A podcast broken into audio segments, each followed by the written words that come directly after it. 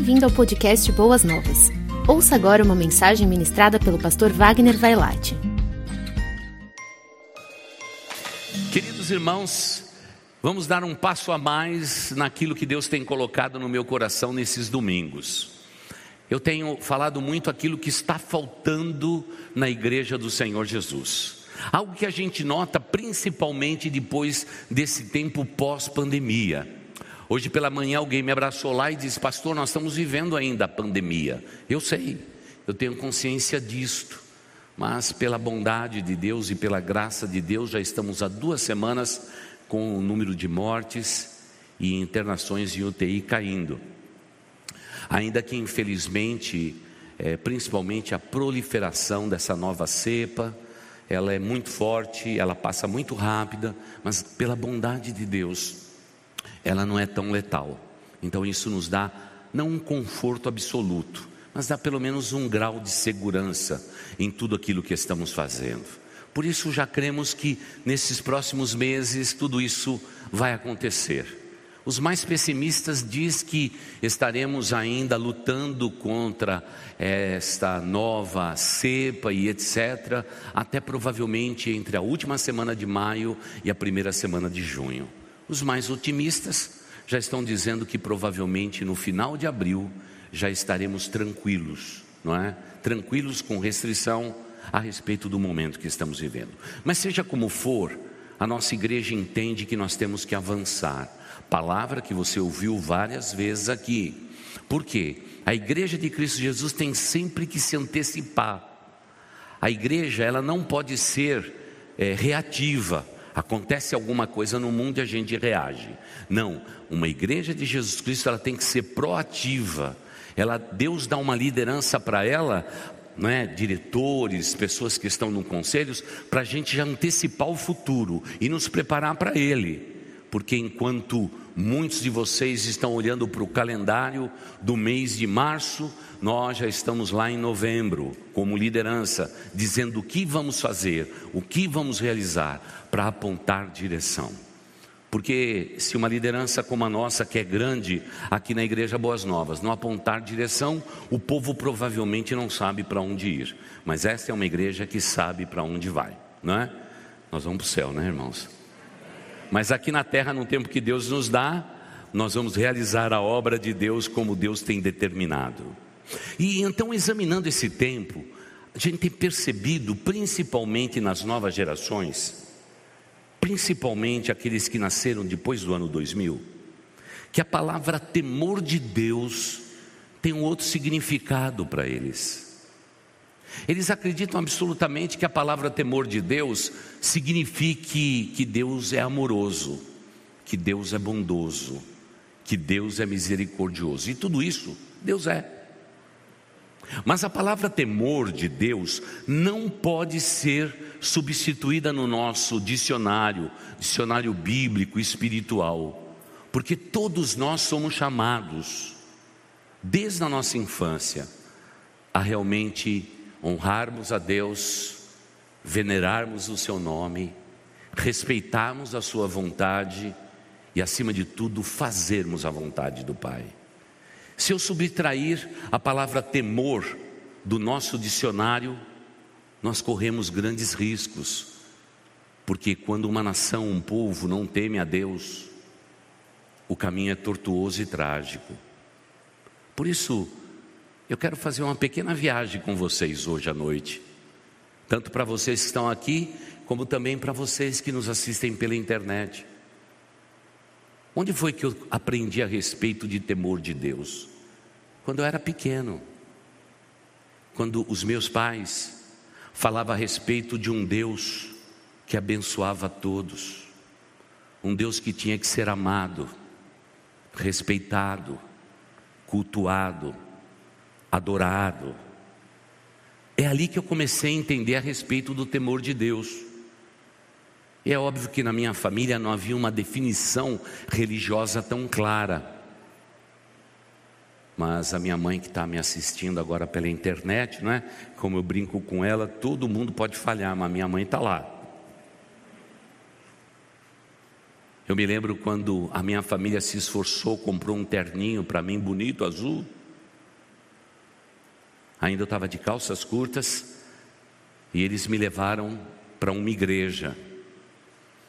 E naquele dia eu não quis entrar naquela igreja, decepcionei meus pais.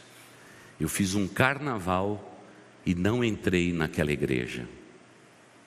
Chovia e aquele bom terno que compraram exatamente para eu poder estar naquela igreja não funcionou. A chuva caiu e aquele bonito terno desbotou. E onde eu andava, ficava uma poça azul. Mas aquele menino não entrou naquele lugar. Meus pais ficaram decepcionados. Mas depois que conhecemos a Jesus, eu disse para eles que eles não precisavam mais se preocupar, porque o menino de calças curtas, terno azul, boas novas, sabe esse azulão? Pois é, ele não sai mais da igreja, todo mundo vai embora, e aquele menino homem, já agora com muitos anos, fecha a porta da igreja, não há mais temor, mas existe temor de Deus no meu coração. Irmãos, estamos convivendo com uma geração onde que a palavra temor foi substituído com a palavra se eu puder, eu vou viver isto. E o que será da próxima geração que vem aí? A geração A. A geração dos nossos pequeninos. Se não houver temor de Deus no coração deles, provavelmente vamos perder gerações. Porque o que tem acontecido é até você adulto, você tem se esquecido desta palavra temor de Deus, aquela mesmo que Provérbios diz que é o princípio da construção da sabedoria no coração de todos. Nós estamos perdendo estes valores. Tanto é que já tenho dito aqui, no ano passado, mencionei, se você não anotou, 18 vezes a expressão as pessoas hoje estão pecando porque Deus perdoa. Pecam circunstancialmente porque Deus é Deus perdoador. Quando acontece isso na vida de um cristão, é porque o temor já saiu pela janela e há muito tempo foi embora. Porque nenhum de nós pecamos porque Deus perdoa. A Bíblia diz que se pecarmos, nós temos um advogado justo e fiel que nos defende nas regiões celestes. Jesus Cristo é o seu nome. Mas nós não nascemos para o pecado, nós nascemos para a glória de Deus. E o temor de Deus no nosso coração é o árbitro, é o arbítrio de Deus para a nossa vida. Por isso, antes de lermos o texto, eu quero perguntar se você é uma pessoa que teme a Deus. Eu não estou falando de ter medo de Deus, eu estou falando que respeitosamente, honrosamente, de maneira amada e venerada, você tem Deus no alto da sua vida. E você o ama, você o respeita, você o adora, você o serve com todas as forças do seu coração. Perfeição não haverá, jamais, mas nos esforçamos para amar e prosseguir temendo a Deus sobre todas as coisas. Esse temor, que é o princípio da sabedoria humana, é algo que o homem tem buscado por séculos, por milênios, e muitos nesta caminhada estão sendo derrotados, porque se esquecem de pequenos princípios que começa com amor. Quando uma mãe explica para o seu filho e para a sua vida que Deus é amor. É ali que começa o temor de Deus. Quando os pais oram a Deus, invocam o nome de Deus e em nome de Jesus faz as suas orações ao redor da mesa, o temor de Deus é exaltado ali. Quando essas crianças são trazidas à igreja, e como eu pude ver hoje de manhã, os trabalhos manuais falando a respeito do Deus Criador, o Deus que ama toda a humanidade, o Deus que cuida dos seus discípulos no barquinho. nós estamos ensinando o temor de Deus para as futuras gerações. É óbvio que não pense vocês que são pais, que trazendo os seus filhos no culto da manhã e no culto da noite é suficiente para que eles tenham temor de Deus no seu coração. Mas temor de Deus eles têm no coração quando você se ajoelhar nos momentos difíceis da tua vida, da tua existência, se ajoelhar naquela cama, colocar os seus filhos de joelho e orarem a Deus por pequenas e grandes coisas que rondam as necessidades do seu lar. Quando você traz os seus filhos e filhas para que eles possam participar de um momento de oração falando de amor, de bondade, de graça, fazendo uma oração, nós estamos inculcando, nós estamos colocando na mente das futuras gerações o que significa o temor de Deus. E pessoas que temem a Deus são abençoadas sobre a face da terra. É interessante, por, esse, por exemplo, ver numa nação americana que bons presidentes por lá passaram. Alguns não foram tão bons, mas alguns deles se destacaram e a razão por que se destacaram não é porque era um presidente de uma grande nação, mas é porque tinham o temor de Deus nos seus corações. No momento de decisão, de guerra, de luta, de paz, de cessar a guerra, esses homens foram movidos pelo temor de Deus nos seus corações. Puxa vida, se toda a humanidade pudesse entender o que significa o grande tema do temor de Deus, nós viveríamos dias melhores. Afinal, temer a Deus é melhor do que tudo. Temer a Deus é melhor. Eu quero convidar você a abrir a sua Bíblia em Eclesiastes 12, 13. O sábio Salomão, inspirado como foi pelo Espírito Santo de Deus, ele nos diz algo interessante. Eclesiastes 12, 13, tá bom? Guarde esse número aí, 12 13, em sequência, e lembre-se do livro de Eclesiastes. E o texto bíblico, assentados como estamos, com toda reverência, ele nos diz assim: Agora que já se ouviu tudo, aqui está a conclusão. Tema Deus e guarde os seus mandamentos, pois isso é essencial para o homem.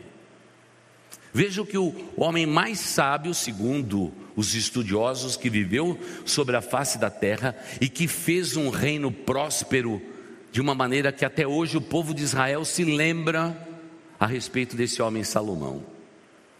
Quem viajou conosco para Israel pôde ver as minas do rei Salomão. A capacidade que esse homem teve pura instrução divina de como entrar naquelas cavernas profundas e extrair dali os minérios necessários. Quando entramos naquele lugar, ficamos com o nosso coração boquiaberto, como que os homens sem ferramentas poderosas como temos hoje, sem grandes máquinas, sem uma linha férrea que pudesse varrer todos aqueles corredores, como eles conseguiram extrair dali tudo o que eles precisavam como fonte de riqueza, pura sabedoria. Por isso é que as minas não pertencem a um outro nome, mas ao rei Salomão. É a sabedoria que envolveu este homem. E curioso é saber que entre os judeus, mesmo naquelas escavações profundas, o povo de Israel atesta que ninguém chegou a óbito, todos foram preservados, principalmente os trabalhadores que trabalharam ali por mais de 40 anos e tiveram todo o seu sustento. Como pode? Pode, por causa da sabedoria. O sábio Salomão passa o livro de Provérbios inteiro. Ele fala da sua poesia amorosa em cantares ele chega a Eclesiastes, não é? E se a gente somar esses livros todos, a gente vê a beleza da sabedoria desse homem. Mas ele tem uma conclusão a nos declarar nesta noite, dizendo: a respeito de tudo que você ouviu, tudo que os seus olhos puderam contemplar, eu vou dizer agora o segredo de tudo isto. E ele diz: tema a Deus guarde os seus mandamentos, porque isso, o texto original diz, é essencial à vida. Na língua portuguesa foi traduzida, é essencial para o homem. Veja o mundo que nós estamos vivendo hoje. O homem anda, anda, anda, anda com toda a ciência e a tecnologia. E daqui a pouco, o mundo inteiro para por causa de um vírus que ninguém consegue ver a olho nu. O mundo inteiro para. E aí todo mundo diz: por que o mundo parou? Por que o mundo ficou de joelhos? Porque nações as mais poderosas do mundo pararam, sem ação, diante do ataque de um inimigo mortal, invisível. O mundo parou. O mundo ficou de joelhos diante dessa pandemia, nós também. Quando tudo isso aconteceu, eu pensei no meu coração: será que Deus está mandando uma pequena mensagem para o mundo, para dizer para o homem que tão cheio de tecnologia, que agora até mesmo com a tecnologia 5G vai saber o que eu tenho na minha casa e que eu preciso ter na minha casa. E essa tecnologia já está se espalhando pelo mundo. Deus disse: vocês continuam pó, vocês continuam homens. E não se esqueça de uma coisa muito simples. O temor do Senhor é o princípio da sabedoria. E eu tinha que perguntar agora se você se sente uma pessoa que tem temor de Deus no seu coração. Essa pergunta só pode ser respondida por você e por mais ninguém. Ninguém pode ocupar o seu lugar dizendo: Eu acho que você é uma pessoa que tem temor de Deus no coração. Mas só você sabe disto. Mas veja como ele tece o seu comentário. Parece que alguém, para possuir esta sabedoria, esse temor no coração, ele precisa ver, ouvir, assimilar tudo aquilo que Deus tem para dizer. E hoje nós temos muitas dificuldades nesta área. Eu sei que talvez na sua rede social aconteça isso. Alguém coloca um quadro de pura observação e diz assim: Onde está o lobo? E você só vê ovelhas. Mas tem lobo lá, escondidinho, atrás de uma pata, num cantinho da folha, no cantinho do teu celular, porque a maior dificuldade que o homem tem hoje é ver de maneira contemplativa, analisando o que está vendo. Na área de ouvir, então, irmãos, a gente não ouve direito. A gente ouve não para compreender, a gente ouve por ouvir. Entra por um ouvido, sai pelo outro e a gente não consegue reter nada. Temos dificuldades de ouvir. E a gente não precisa ir longe, não é? A tua esposa fala: Fulano, olha, nós estamos precisando disso em casa. Você entendeu? E aí ele vira e diz assim: O quê?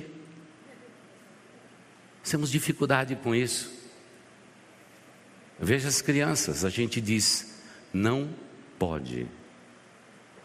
Parece que as crianças não ouvem. Parece que o sábio Salomão, mesmo estando tão distante da gente, ele descobriu que nós teríamos duas dificuldades: ver de maneira contemplativa e analisarmos o que estamos vendo e aquilo que estamos ouvindo.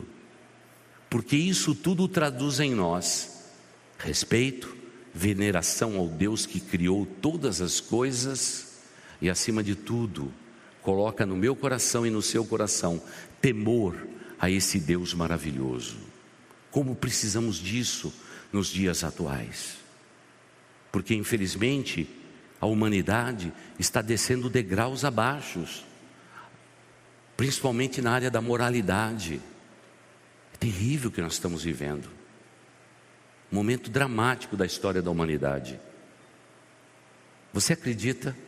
Claro que a pesquisa é americana, não é brasileira. Os americanos são mais pecadores do que a gente. Eles acreditam lá que a pornografia, através da internet, é usada por provavelmente 40% dos homens a partir dos 12 anos de idade. Homens, na proporção de 40%, se alimentam, ou pelo menos contemplam, já contemplaram, pornografia até da, através das redes sociais. Eu não sei o dado do Brasil, mas esse dado é de lá. Você percebe que a humanidade tem descido degraus abaixo? Porque, irmãos, quando a moralidade ela é jogada de lado, é a primeira estratégia que o inimigo das nossas almas tem para arrancar do nosso coração o temor e dizer: pode pecar porque Deus perdoa. Aliás, Deus está aqui. Jesus Cristo veio ao mundo para te perdoar e Ele tem que te perdoar. É sério.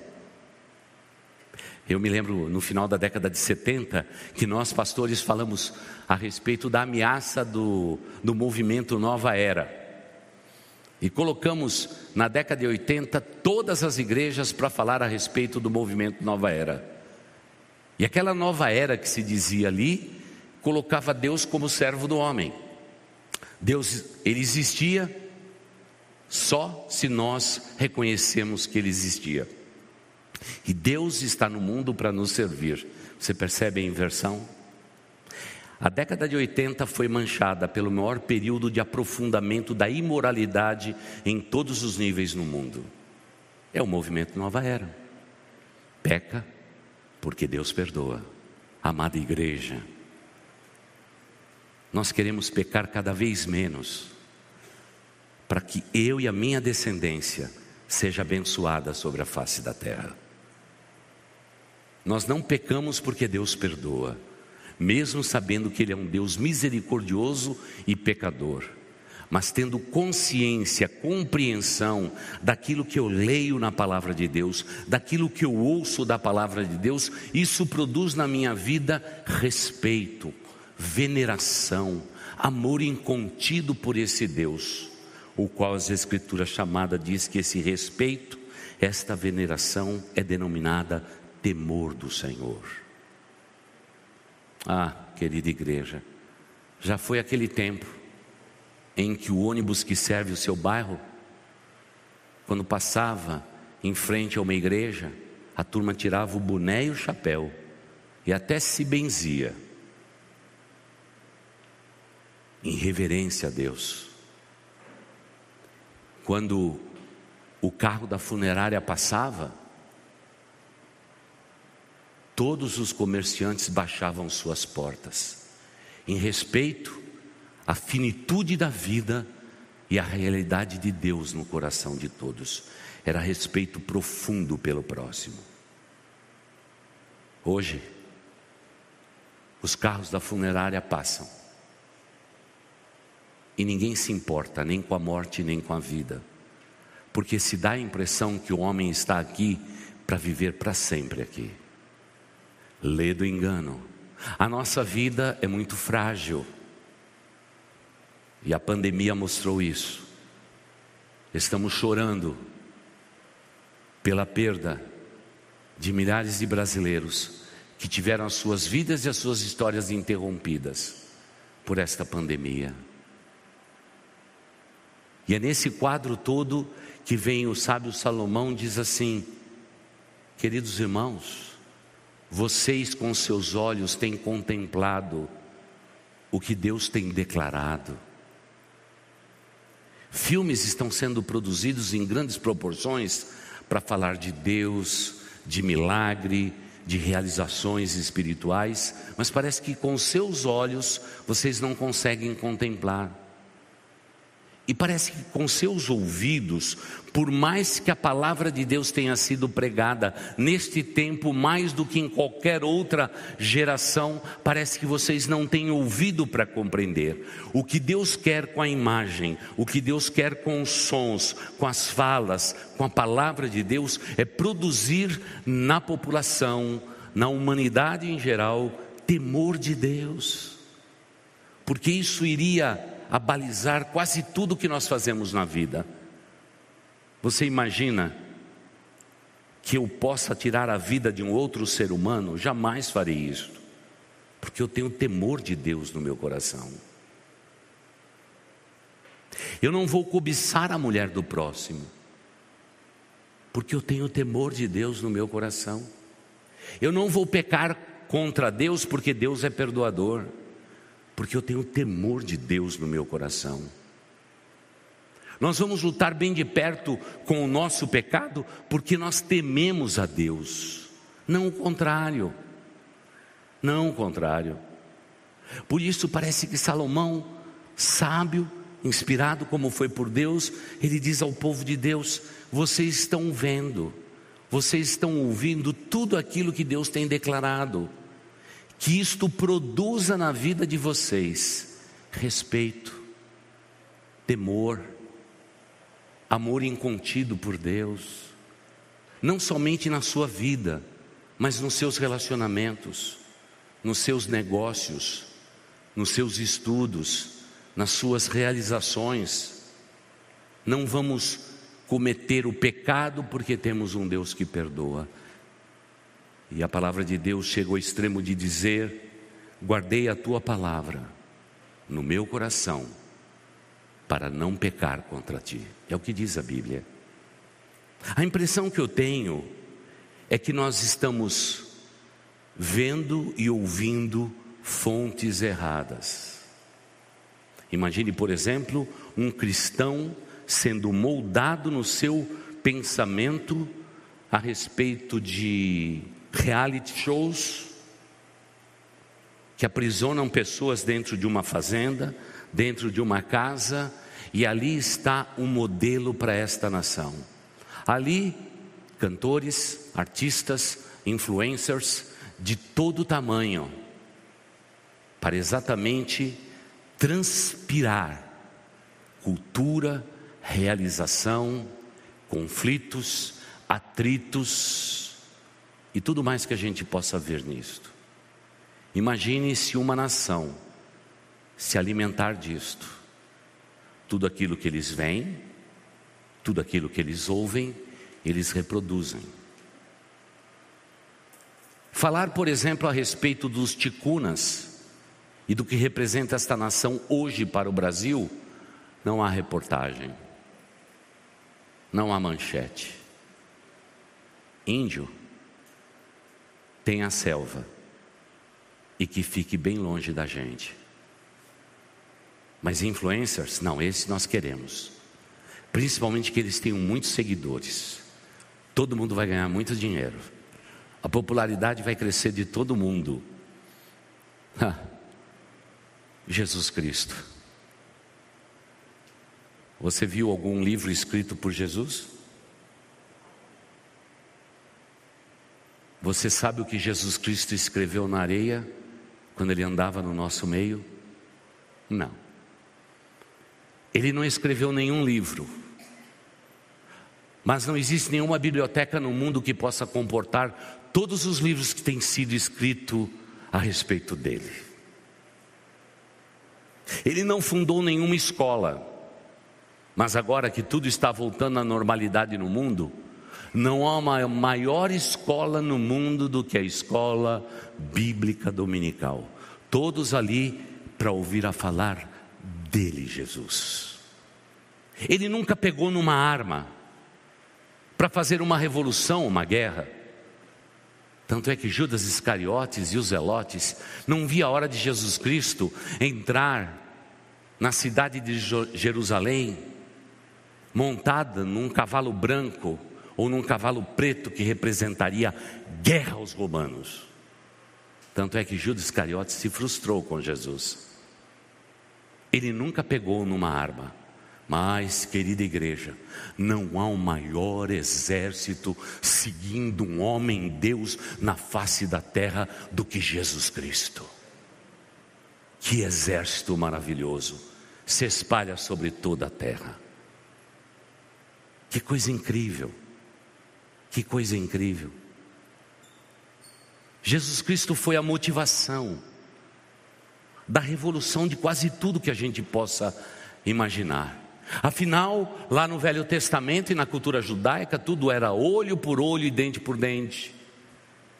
Mas esse Cristo ensinou a gente a amar o próximo como a nós mesmos. Que revolução! Ele curou pessoas, muitas pessoas. Naturalmente, muitas pessoas não passaram perto de Jesus e não foram curados. Não pense você que todos foram curados, não foram. Mas cada vez que você passar em frente a uma instituição no mundo, em qualquer parte do mundo chamada Santa Casa de Misericórdia, lembre-se que os primeiros hospitais do mundo tiveram como motivação ele, Jesus, por causa de uma pequena parábola, a parábola do samaritano. Você não acha isso incrível? Eu acho. Quando os evangélicos, por exemplo, aqui em São Paulo, não tinham o direito de ser sepultados, porque naquele tempo o sepultamento era controlado pela igreja, a igreja mandatária tinha tudo isso. Um evangélico ou protestante não tinha o direito de ser sepultado junto dos outros.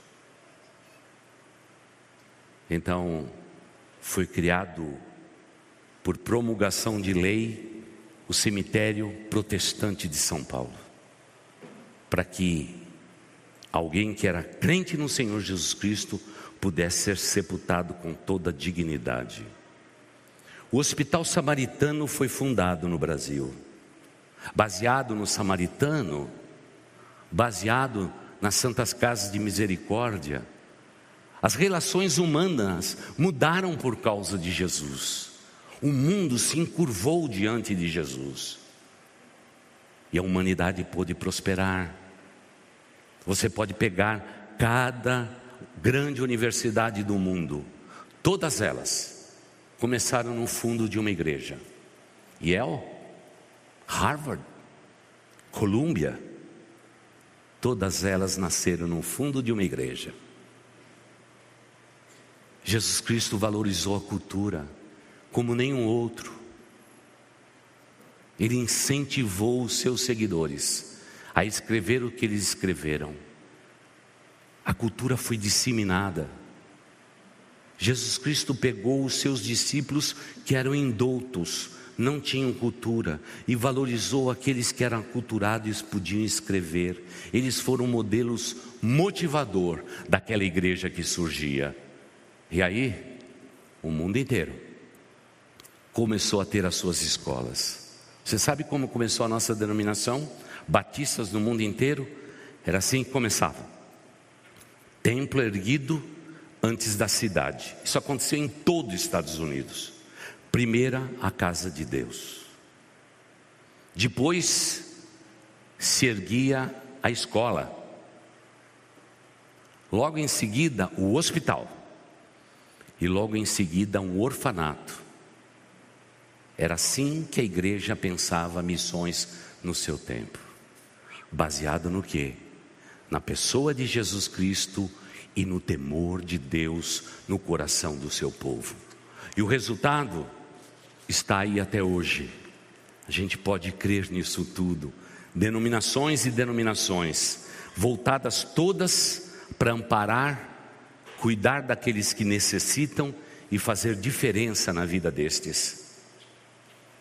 Mas é claro que a Bíblia está cheio de versículos que fala sobre temor de Deus, aquilo que você deve acrescentar na sua vida. Mas lembre-se, para você acrescentar temor de Deus na sua vida, você provavelmente tem que subtrair da tua vida algumas coisas. E para nós é muito difícil subtrair, viu, irmãos? Ninguém gosta de escolher, você vai ter que escolher. Eu acho cruel escolher. Me lembro dos meus pais. Era Natal. Eu podia ir na loja. Eu queria a loja inteira. Mas quando a gente ainda estava no carro, meu pai, com seu bom humor, dizia o seguinte: Nós vamos entrar lá. Quero dizer para todos vocês: Cada um vai escolher um presente. Aqueles eram os momentos mais cruéis da minha vida, porque eu queria todos para mim, mas eu tinha que escolher um. Para você ter temor de Deus no seu coração, você vai ter que escolher. Posso sugerir algumas coisas que você vai ter que subtrair da sua vida? Se você fala muito, pare com essa língua veloz. A Bíblia diz que as pessoas sábias, elas falam menos. Se você é uma pessoa esbanjadora, lembre-se que o temor de Deus e a justiça de Deus vai ensinar a você para você ter o que é necessário para a sua vida, nunca extrapolando aquilo que você não precisa. Nós vamos ter que ter autocontrole. Que coisa muito difícil da gente ter. Quando a gente escolhe o temor de Deus, nós temos que tirar algumas coisas da nossa vida. E todos nós sabemos o que a gente tem que tirar. Aliás, sabemos há muito tempo que a gente tem que tirar. Só que a gente não tira porque ainda a gente não adquiriu o topo da pirâmide divina, que é a sabedoria e o temor de Deus no nosso coração. Tanto é se você der uma examinada na tua vida, você vai perceber. As pessoas que mais viveram a vida, hoje elas vivem com muito pouco. Aliás, seria bom que nós pudéssemos viver com muito pouco. Segundo o apóstolo Paulo, sábio, cheio de temor no coração, ele disse: Se você tiver uma casa onde morar, se você tiver com que se vestir por conta da tua dignidade, se você tiver como se alimentar adequadamente para a tua subsistência, se você tiver isso, você deve estar contente o tempo todo. Parece que é uma visão diferente, não é? Porque a gente vai tendo tudo que a gente pode possuir. E agora, depois de lojas americanas, Mercado Livre, Casa Bahia Digital, até eu fiquei decepcionado com a Casa Bahia. Aquele menininho baianinho cresceu, virou adolescente. Eu fiquei frustrado porque eu gostava do pequenininho. Agora não tem mais. Puxa vida, eu vivi minha infância com aquele baianinho. É, acabaram com ele. Tem umas coisas chatas no mundo hoje, né? Tem algumas coisas que não devia mudar, mas mudaram. Então eu preciso tirar da minha vida e quando eu vou tirar, eu tenho que escolher. Escolher é terrível. É esse brinquedo ou esse? Não, eu quero os dois. Não, só um. Difícil. Mas olha o que diz a Bíblia Sagrada. O temor do Senhor ensina a sabedoria. E a humildade antecede a honra. Você é uma pessoa humilde? Humilde? Porque, irmãos, crente orgulhoso é terrível. Não entendeu nada. Não compreendeu coisa nenhuma. Outro verso diz assim: o temor do Senhor é o princípio da sabedoria e o conhecimento daquele que é santo é entendimento para o nosso cérebro. Conheça Deus e prossiga em conhecê-lo. Outro texto bíblico vai dizer: recompensa da humildade e do temor do Senhor são riqueza, honra e vida. Tem muita gente que quer ser rico, né? Olha o que Deus diz: a recompensa da humildade e do temor do Senhor eles são vistos na vida de um homem e de uma mulher, através da riqueza e da maneira honrada com que essa pessoa vive a vida. Outro texto bíblico vai dizer: o temor do Senhor conduz à vida, ou seja, longevidade. Quanto mais sábio, mais viveremos sobre a face da terra. E diz assim: e quem teme ao Senhor, pode descansar em paz e manusear os seus problemas. Que coisa boa, não é? Tudo pelo temor de Deus. Esses são todos textos de Provérbios. Provérbios 15, 33, Provérbios 9, 10, Provérbios 22, 4 e Provérbios 19, 23, pela ordem que eu mencionei. O Novo Testamento diz assim, em Atos 9, 31. A igreja passava por um período de paz em toda a Judéia, Galiléia e Samaria. Ela, a igreja se edificava e encorajada pelo Espírito Santo, crescia em número vivendo no temor do Senhor. No temor do Senhor. O temor do Senhor foi a diretriz da igreja primitiva. 2 Coríntios 5,11, Paulo diz assim: Uma vez que conhecemos o temor ao Senhor, procuramos persuadir todos os homens ao nosso redor a ter a mesma convicção, o temor do Senhor. O que somos está manifesto diante de Deus. Somos homem. Ele sabe que a nossa estrutura é pó. E esperamos que esteja manifesto também diante da consciência de cada um de vocês, meus irmãos.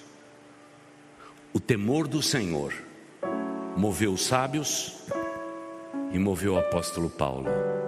Aliás, a paixão de Paulo, declarada nos livros que ele, inspirado como foi por Deus, escreveu, é este: conhecer a Deus e prosseguir em conhecê-lo. É isso que pontuava a vida de Paulo.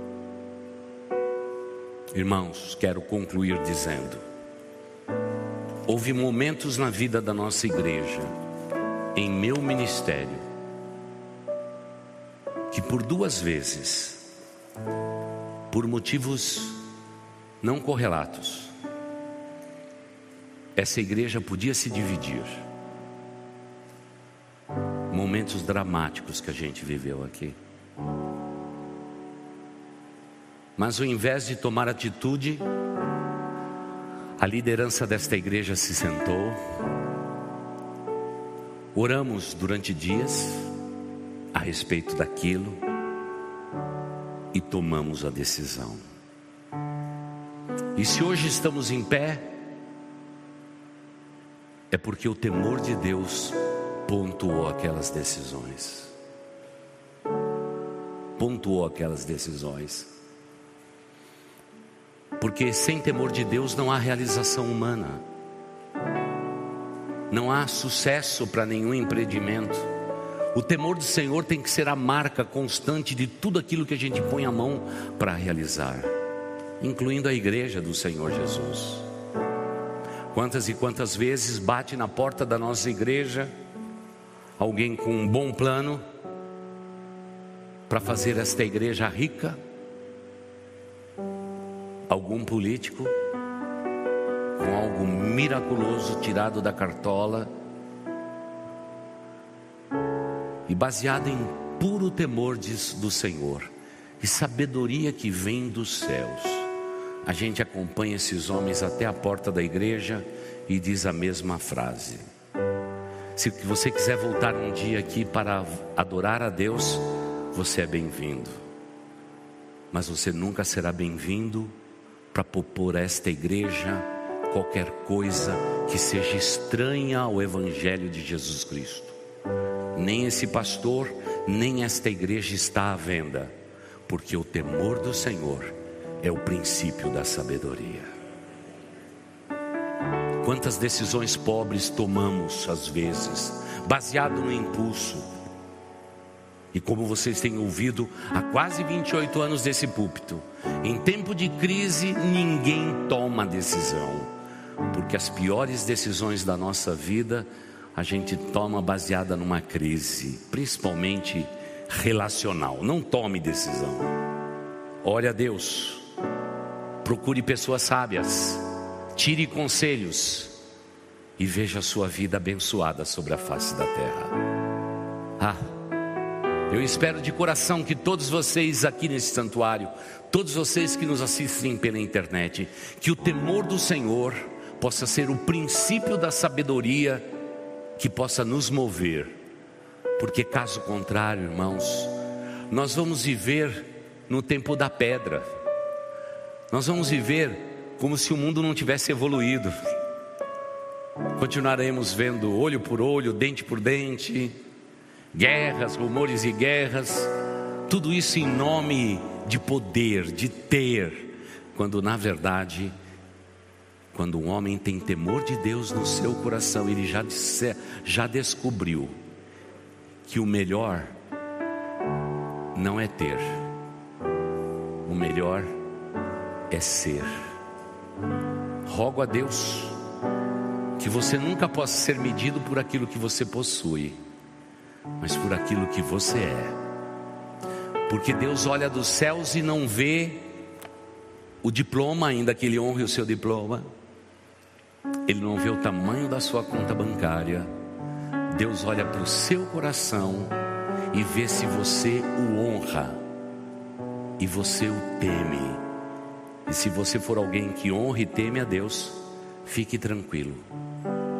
Todas as coisas da vida serão acrescentadas à sua vida, porque Deus é fiel. E quando Ele é temido, o nome dele é engrandecido. Que vocês possam ser conhecidos neste tempo como as pessoas sábias, que mesmo nos piores tempos tomaram as melhores decisões. Que vocês sejam conhecidos como as pessoas cheias de temor de Deus nos seus corações. E que os homens ao teu redor as pessoas que estiverem ao seu redor, que eles possam buscar em você o sábio conselho para a vida. Afinal, tudo aquilo que vimos e ouvimos através da palavra de Deus, ela encontrou um lugar no nosso coração. E o nosso maior prazer é dizer: Pai, nos perdoe. Quando a gente toma decisão na vida sem te consultar, quando a gente toma decisões na vida apressada, baseada nas emoções, Pai, nos faça sábio, enche o nosso coração do temor do Senhor. E que o temor do Senhor possa ser na vida desta igreja e deste povo o princípio da sabedoria. Amém. Você ouviu o podcast Boas Novas? Não se esqueça de seguir nosso canal para ouvir mais mensagens que edificarão a sua vida.